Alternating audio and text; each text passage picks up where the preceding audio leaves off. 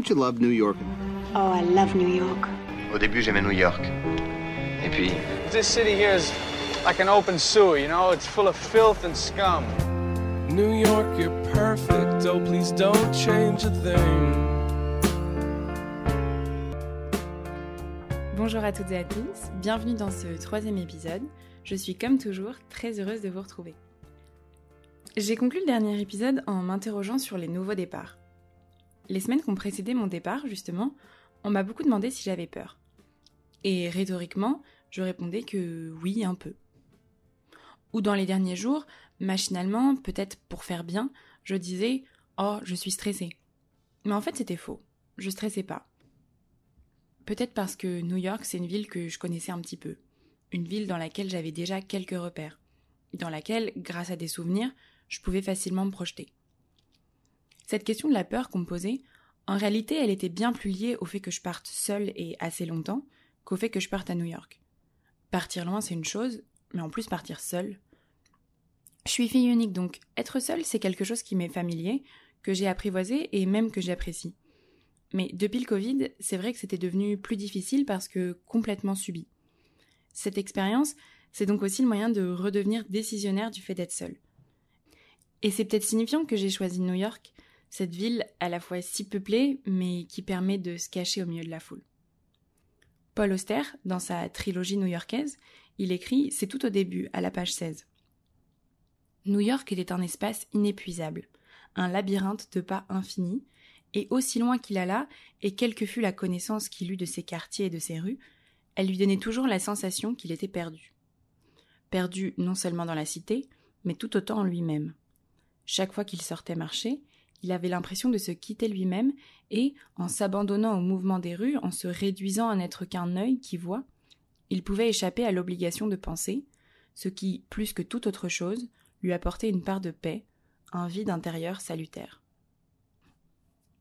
Philippe Delerme, que j'ai déjà évoqué dans l'épisode 1, il analyse ce passage et il nuance cette capacité d'oubli que procurait New York en écrivant, je le cite, Je ne nie pas qu'un personnage en quête de perte d'identité puisse trouver dans New York un écho favorable à cette disparition, je ressens cependant une réticence. Tant mieux pour lui si Queen, Queen c'est le personnage de Paul tant mieux pour lui si Queen s'y fond parce qu'il a envie de fondre. Mais je crois peu en Queen, et je crois en New York. Le mot même de New York résiste au glissement de l'infinité transparence. Il tremble d'une vitalité inépuisable, d'un pouvoir poétique qui est tout sauf un sommeil de soi. Je ne sais pas si en réalité New York peut ou non offrir un sommeil de soi, mais je sais que ce n'est pas ce que moi je suis venue y chercher. En tout cas, là où on est tous d'accord, c'est que ça dépasse la simple liberté de l'anonymat. Cette liberté, toutes les grandes villes la procurent. À Paris, je l'ai toujours eu, cet anonymat. Non, pour moi, il y a autre chose. Peut-être cette sensation exaltante, vertigineuse, mais finalement très rassurante, de faire, sans effort spécifique, partie d'un grand tout très vivant, de participer activement, mais malgré soi, à l'énergie un peu magique qui vibre ici. Pour moi, c'est l'écrivain américain E.B. White qui décrit le mieux ce que je ressens. New York blends the gift of privacy with the excitement of participation. Pour moi, c'est exactement ça. Et pourtant, il l'écrit en 1935. You are from New York, therefore you are just naturally interesting. Okay? C'est ce que se murmure à elle-même Anna, juste avant une soirée, dans la première saison de la série Girls, pour tenter de se rassurer et de booster sa confiance en elle. C'est sans doute assez snob, mais c'est plutôt vrai. Vivre à New York, c'est une telle expérience que personnellement je m'en sens enrichie. Métaphoriquement, hein, bien sûr. Mais aussi plus courageuse, plus aventurière, plus alerte. Oui, peut-être plus libre.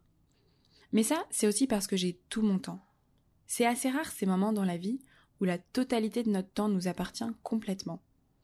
Au quotidien, on est toujours guidé par ce qu'on est obligé de faire, ce qu'il faut faire, parce que les autres veulent faire, et parce qu'il fait bien de faire aussi.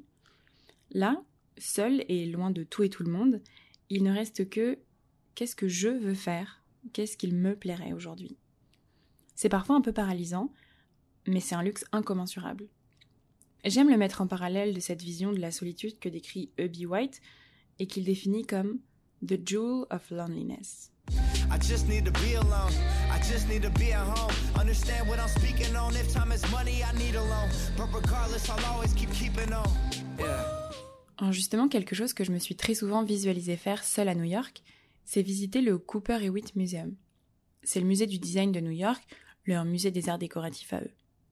Il est situé sur la 5e avenue, au niveau de la 91e rue, dans l'Upper East Side. Il est juste à côté du Guggenheim, de la Frick Collection, de la Neue Galerie et du Met. D'ailleurs, il y a tellement de grands musées dans cette portion de la 5e avenue qu'on l'appelle Museum Mile. Et en juin, il y a même The Museum Mile Festival, durant lequel tous ces musées ouvrent leurs portes gratuitement pendant une journée. Comme si c'était humainement possible de tous les faire en 8 heures de temps.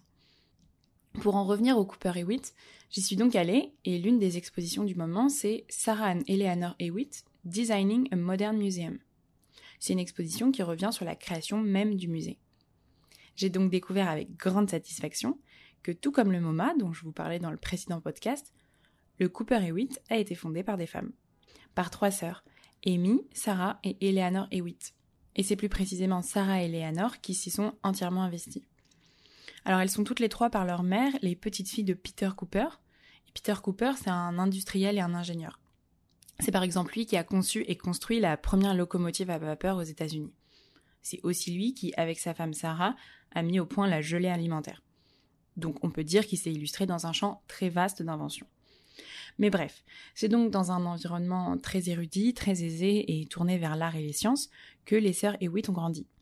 Elles voyageaient très souvent en Europe et notamment à Paris, avaient accès à l'immense collection d'ouvrages de leur grand-père et surtout grâce à l'argent de la famille, elles n'avaient pas besoin de s'établir dans un mariage et pouvaient se consacrer pleinement à leur éducation et leur passion.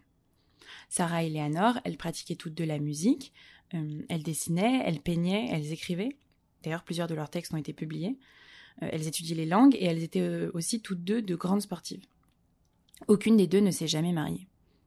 Et alors petit à petit, elles ont développé une passion et surtout une très grande connaissance des arts décoratifs, puisqu'en effet, elles possédaient une quantité impressionnante de robes, de textiles, mais aussi de bijoux, de vaisselle, d'objets décoratifs, de meubles, d'instruments de musique, etc. Et donc, en 1897, elles ont souhaité organiser et surtout rendre accessible leur collection, si on peut dire. Et pour ça, la famille leur donne accès à tout le quatrième étage de la Cooper Union, qui était une école fondée par euh, Peter Cooper. Elles mettent donc en scène et organisent dans ces salles les plus de 50 000 objets qu'elles possèdent, et dans un même temps, elles font aussi appel aux dons parmi leurs familles et leurs amis pour enrichir encore ce tout nouveau musée. Et ce qui était particulier, c'est que, contrairement aux autres musées, les sœurs encourageaient les visiteurs à toucher les objets, à les utiliser, à s'en servir. Eleanor dit qu'elle voulait créer un Industrial Art Laboratory. Et elle dit à ce propos The objects are there for use, to be worked from, and, if so desired, to be removed from their position and placed in any light. They can be photographed or measured. People come to this museum to learn and the arrangement of the museum in small sections and with a mass of objects in each does invite comparison and discussion as to materials, workmanship and design. Donc ça devait être une opportunité incroyable pour les visiteurs. Bon, évidemment, c'est plus du tout le cas aujourd'hui. Bref, comme en sortant du musée, je me suis dit que c'était quand même très inspirant que ce soit des femmes qui aient fondé deux des plus importants musées de New York. Je me suis renseignée et j'ai découvert que ce n'étaient pas les seuls. En effet, le Whitney Museum of American Art, qui est aussi un des plus grands et influents musées de New York, bah, il a été aussi fondé par une femme, par Gertrude Vanderbilt Whitney.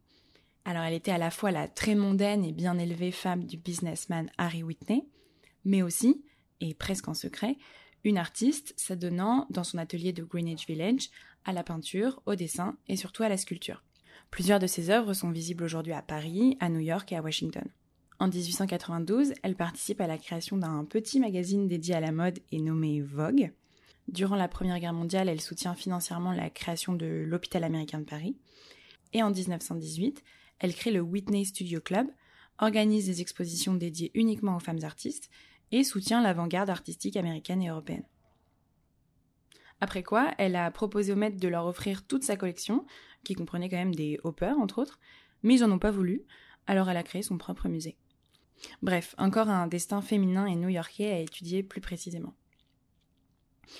New York, j'ai tellement rêvé de l'arpenter, de la connaître, de m'y repérer, d'en être familière, que je passe le plus clair de mes journées à simplement déambuler dans ces rues.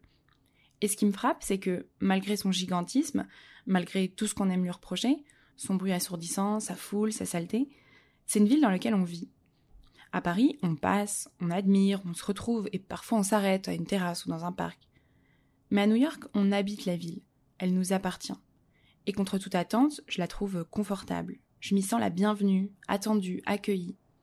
So I came out of the subway. I was going to Lincoln Center. I came out on the wrong side, i.e., on the opposite side from Lincoln Center, uh, like 67th Street and Broadway. Yeah. Um, and while I was la- waiting for the light to change, something I do do, um, I noticed that uh, on this, what really is a traffic island, there were a few chairs and tables. This is something Bloomberg started, where he started sprinkling knickknacks throughout the city.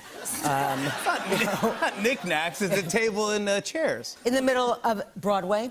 You know, and when he first started doing this, people, you know, in New York thought no one is going to ever sit there, but we were wrong. I I mean, can you imagine people are sitting there? It's Yeah, a uh, sitting all over popular thing. I know. And so uh, there are people sitting there. There's like a couple little tables, a couple little chairs. People are sitting there looking at their phones. Ça, c'est Fran Lebowitz, autrice et critique new-yorkaise, invitée chez Jimmy Fallon. Elle s'en moque, mais moi je l'adore, ce petit mobilier urbain. Et visiblement, je suis pas la seule parce qu'il est utilisé et respecté par les habitants. Et puis il y a la Wi-Fi presque partout, des prises USB accessibles, des fontaines pour boire dans les parcs. On pourrait presque affirmer qu'on n'y manque jamais de rien. Et un de ces lieux confortables, accueillants et dans lesquels j'adore faire de longues pauses, c'est Bryant Park. Il est lové derrière la Public Library, entre la 40 et la 42e rue. C'est donc Midtown East. Un quartier plutôt chic, avec beaucoup de belles boutiques, beaucoup de bureaux, et donc de très grandes tours. Bryant Park, c'est un parc assez simple, euh, un grand rectangle d'herbe entouré d'espaces pavés, offrant justement ses mille et une petites chaises et tables. C'est un jardin dit organisé à la française, alors sûrement du fait de ce côté très rectangulaire, et apparemment beaucoup l'appelleraient The Tiny Luxembourg. Mais ça franchement, je comprends pas trop pourquoi. Et honnêtement, ça me fait assez rire parce que je me sens rarement autant à New York que là-bas. Ce que je préfère, c'est m'allonger entièrement dans l'herbe, regarder le ciel et voir apparaître dans mon champ de vision tous les sommets des buildings des alentours. Le ciel est comme encadré par le haut des skyscrapers. Et parmi ceux qu'on voit bien, il y en a deux des plus connus, si ce n'est peut-être les plus connus, le Chrysler et l'Empire State. Tous deux sont de style art déco, le premier inauguré en 1930 et le second en 1931. Donc tous deux suivent de très près le krach boursier de 1929. Aujourd'hui, l'Empire State, c'est un peu la tour Eiffel new-yorkaise.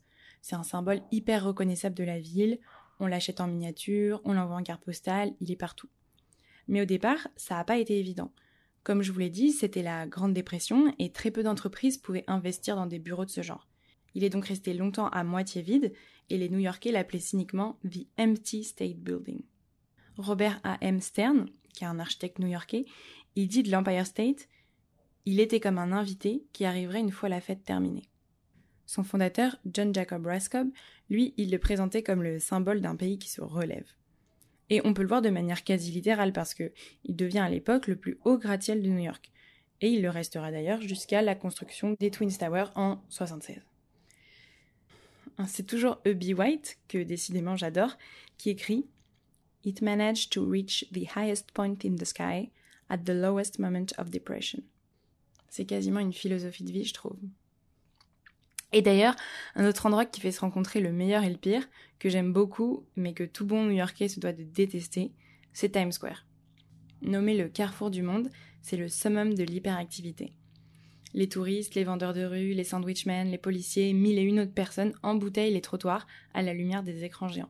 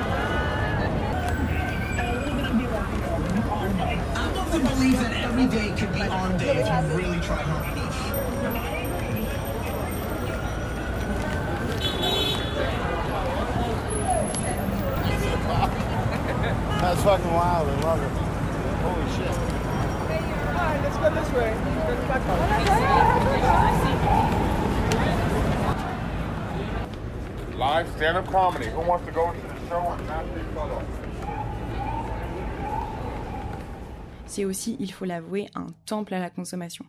Partout où l'on regarde, tout nous hurle d'acheter et toujours plus. Mais bizarrement, dans ce tourbillon, je me sens plutôt bien. Maintenant que je me repère et que je connais les lieux, j'ai comme le sentiment de maîtriser cet endroit dans lequel tout le monde se sent dépassé. J'ai la prétentieuse sensation de ne plus être une touriste parmi les touristes, de m'être habituée à l'immense, au too much. Je peux jouer la blasée et profiter de l'énergie qui fait frétiller ces quelques blocs. Et si maintenant Times Square c'est carrément Disneyland et qu'on n'y risque pas grand chose à part se faire écraser par une meute de touristes en poncho de pluie, j'ai appris qu'il n'y a pas si longtemps, ce n'était pas du tout le cas. Alors, au début du siècle et jusqu'à la fin des années 20, Times Square se construit comme le foyer culturel de New York. S'y installent les principaux théâtres de la ville, mais aussi de nombreux restaurants et hôtels haut de gamme. Mais après la Grande Dépression, ces diverses institutions luttent pour survivre. Les théâtres se tournent alors vers des shows moins chers et plus rentables, tels que les spectacles burlesques, et durant la Seconde Guerre, les soldats en permission profitent et ainsi alimentent les vices du quartier. Dans les années 70, la prostitution prolifère, ainsi que les cinémas X, les peep shows, les sex shops et le trafic de drogues diverses. En 1981, le magazine Rolling Stone écrit de la 42e rue et Broadway que c'est le bloc le plus sordide d'Amérique. Tout cela, on le voit assez bien dans la série The Deuce avec Maggie Gyllenhaal et James Franco, dont j'ai découvert la saison 1 la semaine dernière, et qui reconstitue apparemment très fidèlement l'ambiance de l'époque.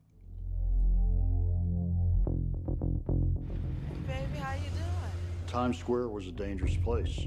It was a Wild West atmosphere. 42nd Street, New York City, in the 70s isn't quite the New York City that we know today. It had always been the center of a city that didn't sleep and had a voracious appetite for vice. Bon, aujourd'hui, Times Square, c'est plus du tout ça. Et en règle générale, je trouve que, contrairement à ce qu'on pourrait parfois penser, New York, enfin, soyons honnêtes, Manhattan et l'ouest de Brooklyn, c'est des lieux dans lesquels on se sent plutôt safe et dans lesquels, personnellement, j'adore vraiment marcher. Et une image qu'on croise 50 fois par jour quand on se balade dans New York et qui s'imprime dans votre cerveau, c'est le graphisme du tote bag du New Yorker. Alors, c'est en 2014 que le magazine The New Yorker lance son sac en coton bio offert en cadeau pour tout nouvel abonnement d'un an. Et il a eu un succès monstrueux. C'est la création d'un phénomène, dirait-on. Aujourd'hui, on trouve des comptes Instagram qui répertorient tous les sacs croisés dans la rue, et il y a même plusieurs magazines qui se sont emparés du sujet avec des titres comme How a freak that tote bag became a bigger statue symbol than a $10,000 Hermes bag. Parce qu'en effet, avoir ce tote bag suppose le fait que vous êtes abonné et donc lisez le New Yorker. Bon, en réalité, aujourd'hui, on peut se le procurer sur divers sites de revente sans être abonné. Et ce qui est drôle, c'est que d'ailleurs, le prix de ces sacs, il est souvent autour de 30-35 dollars, soit bien plus élevé que l'abonnement de base du New Yorker, qui est de 12 dollars pour 3 mois et qui comprend le sac gratuitement. Mais rien n'est trop cher pour afficher son capital culturel. Parce que c'est ça en fait, porter le tote bag du New Yorker. C'est balancer à la face du monde que vous faites partie de l'élite intellectuelle. We the magazine have been so pleased to bring this community together in this new way to laugh, debate, celebrate, whatever it may be. And I hope you feel the same. I also hope that if you see someone strolling along in the city with a New Yorker tote bag or reading the magazine in print or on their phones, you'll recognize and enjoy that connection. You're part of what makes the New Yorker possible. On pourrait dire que l'histoire du New Yorker, elle commence au Gonk. Le Gonk, c'était le surnom de l'Algonquin Hotel, où une douzaine d'intellectuels se retrouvèrent presque tous les jours pour déjeuner à partir du tout début des années 20 et ce pendant presque dix ans. Alors, regroupé autour d'une table ronde, ce cercle littéraire devint le légendaire Algonquin Round Table, aussi nommé Vicious Circle, et souvent considéré comme l'élite et l'avant-garde intellectuelle de l'époque. John Kennedy, il a dit When I was growing up, I had three wishes. I wanted to be a Lindbergh type hero, learn Chinese, and become a member of the Algonquin Round Table. Inauguré par le critique Alexander Woolcott, Ce cercle, il comptait notamment la critique Dorothy Parker, le journaliste Harold Ross, l'humoriste et acteur Robert Benchley, l'écrivain lauréat du Pulitzer Mark Connelly, le critique de cinéma Robert Sherwood, la romancière Edna Ferber et plein plein d'autres que je passe. Et alors, c'est lors d'une de ces réunions que le donc journaliste Harold Ross mentionne pour la première fois son projet de lancer avec sa femme Jane Grant un nouveau magazine d'opinion à l'humour raffiné, dédié aux problématiques sociales et culturelles, à la fiction contemporaine et au journalisme littéraire. Une discussion s'ensuit quant au titre de ce magazine, et c'est le publicitaire John Peter Toohey qui propose le nom de The New Yorker. Donc beaucoup des membres de l'Algonquin participeront à l'aventure, notamment Dorothy Parker et Robert Benchley. Et une autre de ses caractéristiques fortes, qui n'a pas changé depuis sa création, c'est sa une. C'est toujours une illustration surmontée du titre du journal, du prix, de la date, et c'est tout. Pas de sous-titres à guicheur, ni de slogan choc. Faire la une du New Yorker, c'est souvent considéré par beaucoup d'artistes et d'illustrateurs comme une consécration professionnelle. Et d'ailleurs, ces unes, finalement un petit peu comme le tote bag, elles font complètement partie du paysage de Manhattan. Euh, en face de quasiment tous les musées, sur le Brooklyn Bridge, en bas de l'Empire State, à Central Park, à Times Square bien sûr, les vendeurs de rue proposent des casquettes, des porte-clés, mais aussi des caisses et des caisses de reproduction un peu cheap et pixelisées de quasiment toutes les couves du New Yorker. 3 pour 25 dollars, on peut en garder une pour soi et en offrir deux. Euh, avec le cadre, c'est un peu plus cher, mais ça reste toujours mieux que sur le site du New Yorker où c'est 100 dollars l'unité. J'ai commencé cet épisode en vous parlant d'être seule, mais ça faisait longtemps que je m'étais pas sentie aussi peu seule. Et principalement parce que j'ai rencontré plein de gens. Des amis qui m'avaient recommandé des amis ou des connaissances avant de partir, mais aussi des gens rencontrés par hasard et dans mes cours d'anglais. Alors évidemment, on rentre assez vite dans la communauté française de New York et c'est confortable et rassurant. Mais j'adore m'être fait des amis d'autres nationalités, avec lesquels je parle donc anglais. Être ami dans une autre langue que la sienne, une langue qu'on ne maîtrise pas parfaitement, c'est assez particulier. Parfois, on se sent bloqué, on doit simplifier sa pensée, et puis on n'a pas le même référentiel, on n'a pas notre rythme habituel, on est maladroit avec certains sujets.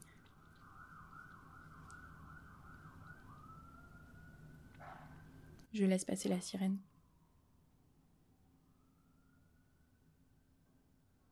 J'ai même parfois la sensation de n'être pas tout à fait la même personne en anglais et en français. Et je pense que c'est un peu pareil pour tout le monde. J'ai rencontré un architecte colombien avec qui je m'entends bien, et je le percevais comme quelqu'un de très calme, très posé, parce que c'est comme ça qu'on se parlait l'un à l'autre. Un jour, on se baladait dans Central Park, et il a répondu au téléphone à son frère, en espagnol donc. Et ils se sont parlé tellement vite, avec mille intonations tellement différentes de ce à quoi j'étais habituée, qu'il m'a presque semblé entendre quelqu'un d'autre. On m'a dit un jour, pour me rassurer, si t'arrives à commander sans difficulté un hot dog et un Pepsi, tu parles assez bien pour être new-yorkaise. Quand on sait que New York n'a pas de langue officielle, d'ailleurs je crois que c'est même au niveau fédéral, ça aide à y croire. Mais il y a quand même la langue new-yorkaise, qui va de pair avec son accent et qui permet aux vrais de se reconnaître entre eux. Pas question de dire Greenwich Village, mais Greenwich Village. Ce n'est pas Houston Street, mais Hudson Street. Et plus largement, tous les O deviennent des O. Hey, does anybody want coffee? Who wants coffee? I just made a fresh pot of coffee. Does anybody want coffee? Bon, je vais profiter d'avoir tout mon temps pour aller réviser mon accent new-yorkais et j'espère vous retrouver bientôt. Encore une fois, je vous remercie beaucoup de m'avoir écouté et see you soon, folks. Et dans cette ville de NYC, assis à l'arrière d'un taxi, tous ces gratte-ciels, forêts de cimes, toutes ces lumières à l'infini surgissent d'abîmes menaçants comme des milliards de galaxies. Un baron minuit me conduit vers cette nuit qui s'épaissit, le froid des chambres d'autopsie.